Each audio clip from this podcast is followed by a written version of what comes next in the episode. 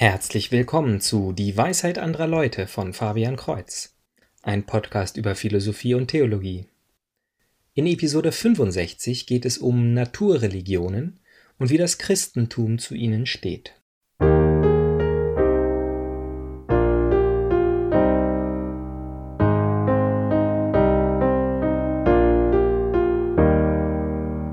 Nach einer etwas längeren Pause durch meinen Umzug möchte ich heute das Thema der verschiedenen Religionen fortsetzen. In der Einleitung, so hoffe ich, habe ich gezeigt, dass es sich lohnt, sich die Religionslandschaft anzuschauen, dass wir unterscheiden können zwischen wahren und falschen Aussagen. Das ist jedenfalls besser, als vor der Vielzahl der Meinungen zu kapitulieren und letztlich zu glauben, dass wir nichts über Gott wissen können. Über die Menschheitsgeschichte hinweg hat die absolute Mehrheit der Menschen diese Intuition des Spirituellen, des Göttlichen. Auch in der heutigen Zeit, in der mehr und mehr Menschen ihr Verständnis für das Christentum verlieren, ist die Zahl der Atheisten und Agnostiker gering. Laut der Pew-Studie in den USA gibt es dort nur 3,1 Prozent Atheisten. Die Kategorie aber, die über die letzten Jahre stark auf über 15 Prozent angestiegen ist, sind die sogenannten Nons, also Leute, die sich keiner Gemeinschaft und keinen Glaubensgrundsätzen verbunden fühlen, aber nicht unreligiös sind.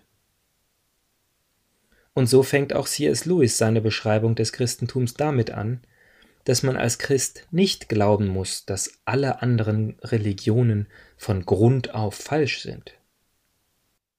Als er Atheist war, musste er sagen, dass alle Religionen, die an einen oder mehrere Götter glauben, also die überwältigende Mehrheit der Menschen aller Zeiten und Nationen, im Kern, also in dem, was ihnen am wichtigsten ist, völlig falsch liegen müssen.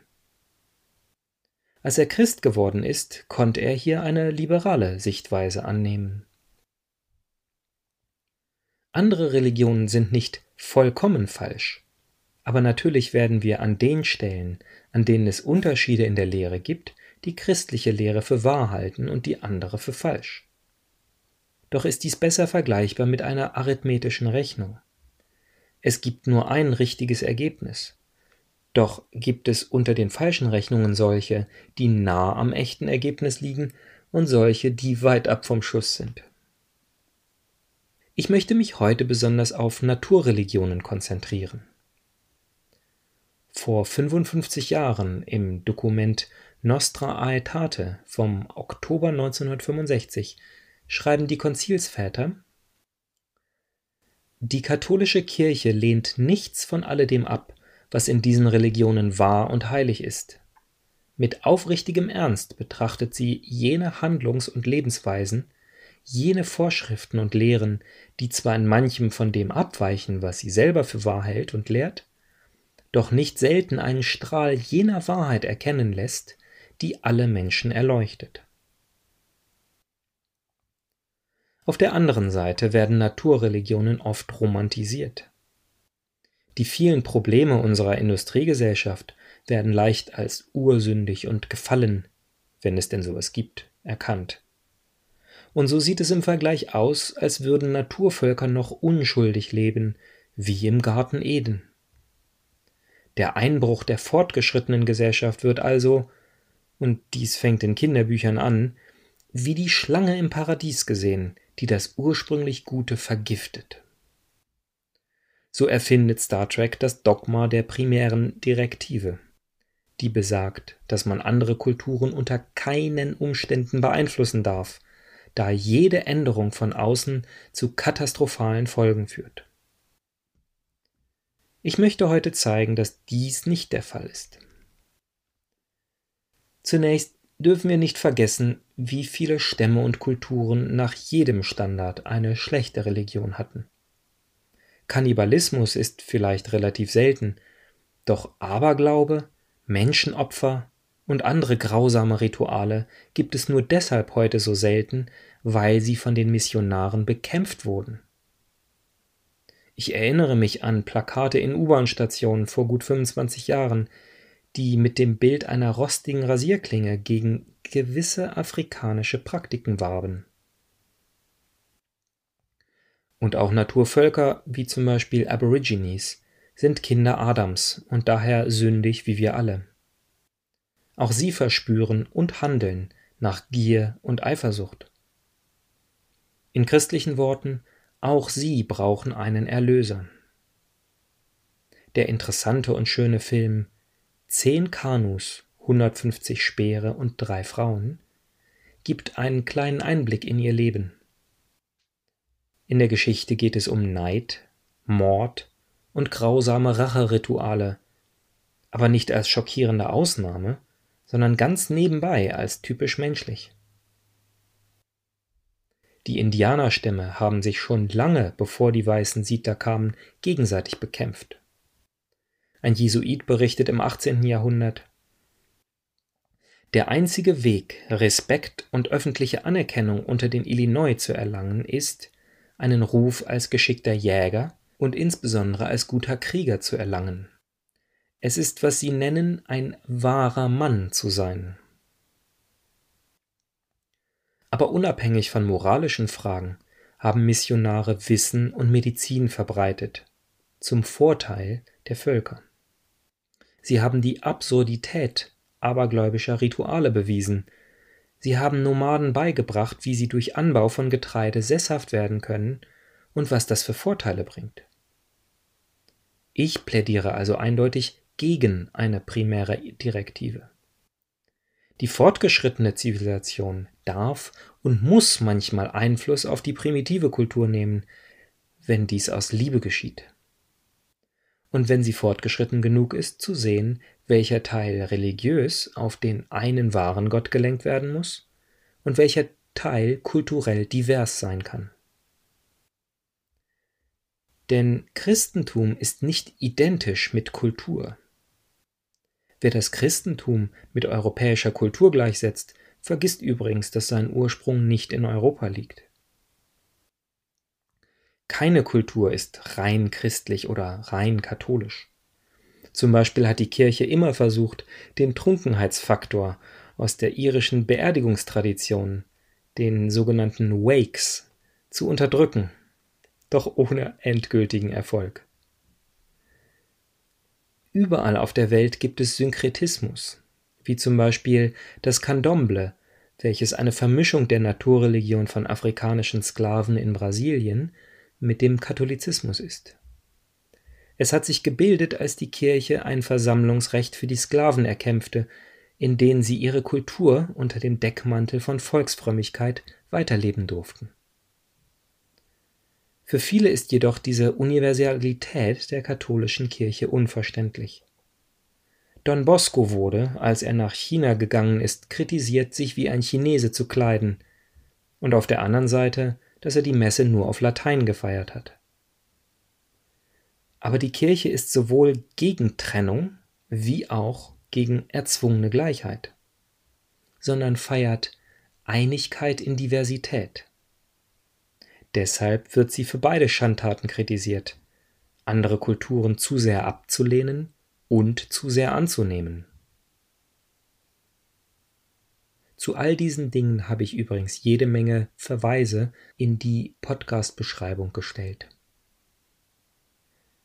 Aber es gab doch brutale Maßnahmen, erzwungene Kulturisierung und sogar Zwangstaufen. Ja, aber schauen wir uns ein paar Beispiele an, um Missionierung und Kolonialisierung zu differenzieren. Wir wollen schließlich nicht die römische Inquisition mit der spanischen Inquisition verwechseln. Beispiel 1. Die Sachsenkriege Karls des Großen. Mein Cousin ist der Meinung, dass diese Geschichte von Grausamkeit gegen die Sachsen exemplarisch für christliches Verhalten gegen Heiden ist. Und auch die Wikipedia-Seite zu dem Thema sagt, dass die Gelehrten sich nicht sicher sind, ob die beständigen Raubzüge und Plünderungen der Sachsen in das Reich der Franken oder aber der Drang, ein heidnisches Volk zu christianisieren, der Grund für den König war, in den Krieg zu ziehen. Kann man ja auch nicht mehr wissen. Ich wundere mich nicht, dass es ein erklärtes Ziel von Karl dem Großen war, die Sachsen zu christianisieren, denn er kannte zu der Zeit noch keine Christen, die Kirchen und Klöster plünderten. Das würde erst 900 Jahre später passieren. Die Heiden dagegen haben es ständig getan.